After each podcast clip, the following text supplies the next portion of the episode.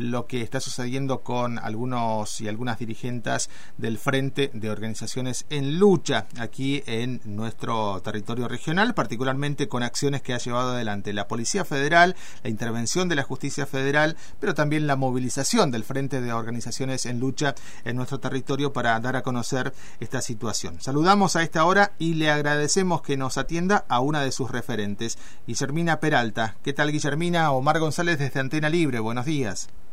Buenos días a vos y a toda la audiencia. Nosotros hemos contado aquí en la radio, a partir del comunicado que gentilmente nos han enviado, una situación que se dio recientemente con dirigentes del denominado FOL, ¿no? El Frente de Organizaciones en Lucha. Pero para aquel, aquella que no esté al tanto, ¿cómo podríamos resumir qué ha sucedido concretamente con estos dirigentes, estas dirigentes? Eh, sí, bueno, como viene circulando y es de público conocimiento, el día miércoles 19 de febrero allanaron la casa de una compañera y un compañero de la organización, eh, la Policía Federal, como vos decías, con una orden de allanamiento firmada por el juez Hugo Greca eh, y que da cuenta de una investigación iniciada por el fiscal Moldes. Esa, eh, esa, investigación tiene que ver con las acciones que desarrolla en términos de pedido el FOL, se supone. Eh, así es, digamos, lo que nosotros tenemos conocimiento hasta el momento, porque la causa se encuentra bajo secreto de sumario desde aquel momento, eh, es que se investigan principalmente eh, delitos, digamos, asociados a la extorsión, pero también se menciona eh, a la asociación ilícita y a la estafa. Eh, en este sentido, bueno, lo que nosotras estamos eh, comunicando públicamente y lo que creemos es que es un hecho que tiene que ver, obviamente, con la criminalización de nuestro movimiento en particular, pero que a la vez potencialmente podría, digamos, afectar a cualquier movimiento social, digamos, que se organice de de manera similar como nos organizamos todos los movimientos, que también lo que nosotras creemos es que al ser los movimientos sociales, eh, movimientos que no tenemos de alguna forma un respaldo legal, si se quiere, por ejemplo, como los sindicatos o como otras asociaciones de la sociedad civil, eh, nos encontramos expuestos, digamos, a que cuando algún fiscal o juez decide eh, perseguir políticamente, bueno, hay ahí un vacío, digamos, legal en torno a lo que hacemos que posibilita que se nos endilguen estas figuras eh, legales que obviamente creemos que no están asociadas a nuestro hacer cotidiano, ¿verdad? Que como es de público conocimiento también, el FOL es una organización social barrial, territorial, que tiene un gran desarrollo de tarea cotidiana en el barrio.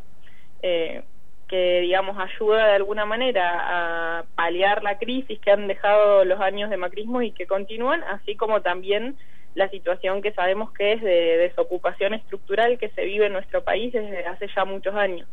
Entonces nos parece de alguna forma inadmisible que se nos esté investigando eh, asociando nuestro movimiento a figuras legales como la extorsión y la asociación ilícita y la estafa. Esta semana hubo movilización del FOL frente a los fueros federales aquí en, en calle Maipú. Eh, tengo entendido que están programando también otra serie de, actividades por lo pronto para que se abra el secreto de sumario y se pueda conocer detalles de por qué se avanzó en esto, ¿verdad? Sí, así es. La, bueno, hicimos una primera movilización eh, acompañadas de nuestro abogado para poder acceder a la causa en la que, digamos, nos, nos anoticiamos que está bajo secreto de sumario y en la mañana de ayer eh, entregamos una carta firmada por diferentes organismos de derechos humanos, entre ellos, bueno, el CEPROD,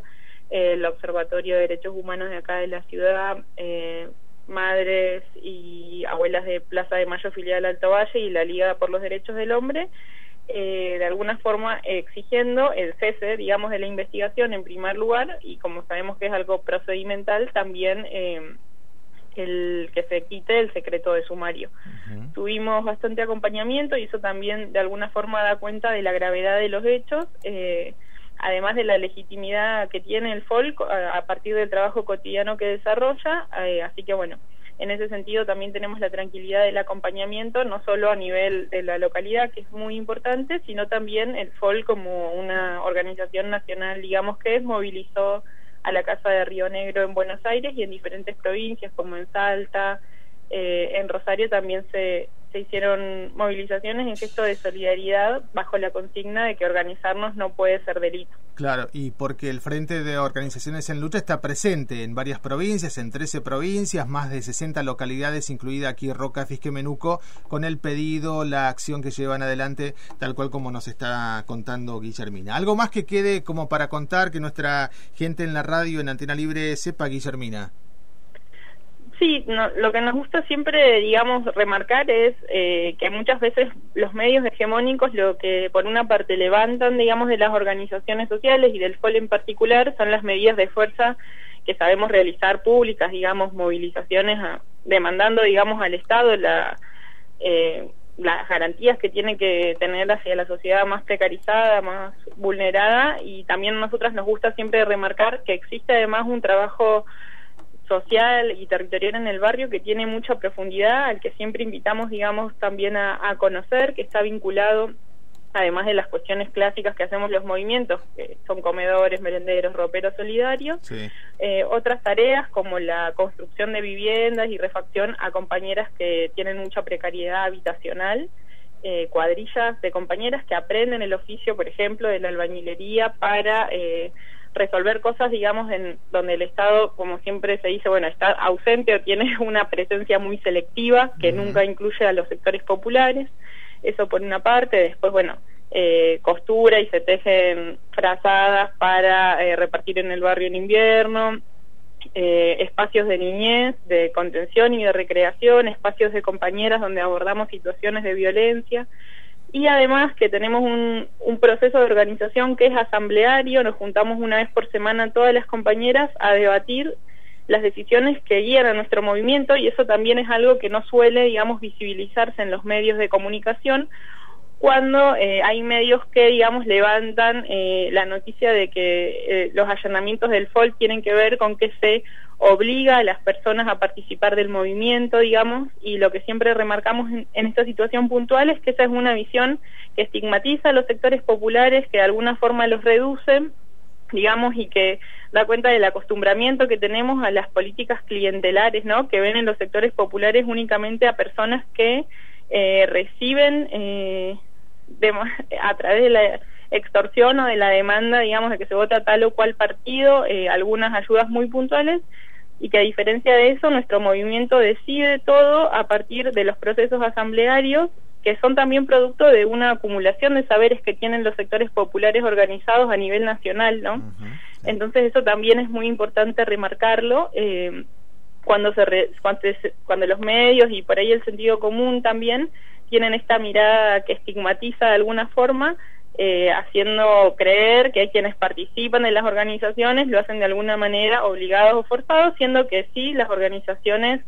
a las organizaciones se acercan compañeras que en una primera instancia se acercan por una necesidad puntual muchas veces, aunque muchas otras se acercan porque tienen una conciencia, digamos, de solidaridad eh, y que una vez en el movimiento vamos construyendo acuerdos internos de cómo nos organizamos y también vamos politizando nuestra vida y nuestra existencia porque creemos que nos merecemos vivir de otra manera y creemos que tenemos la potencia humana, digamos, eh, de autoorganizarnos y de generar procesos genuinos. Así que por ahí un poco también invitar a la reflexión eh, al respecto de eso a quienes, bueno, tienen esta mirada que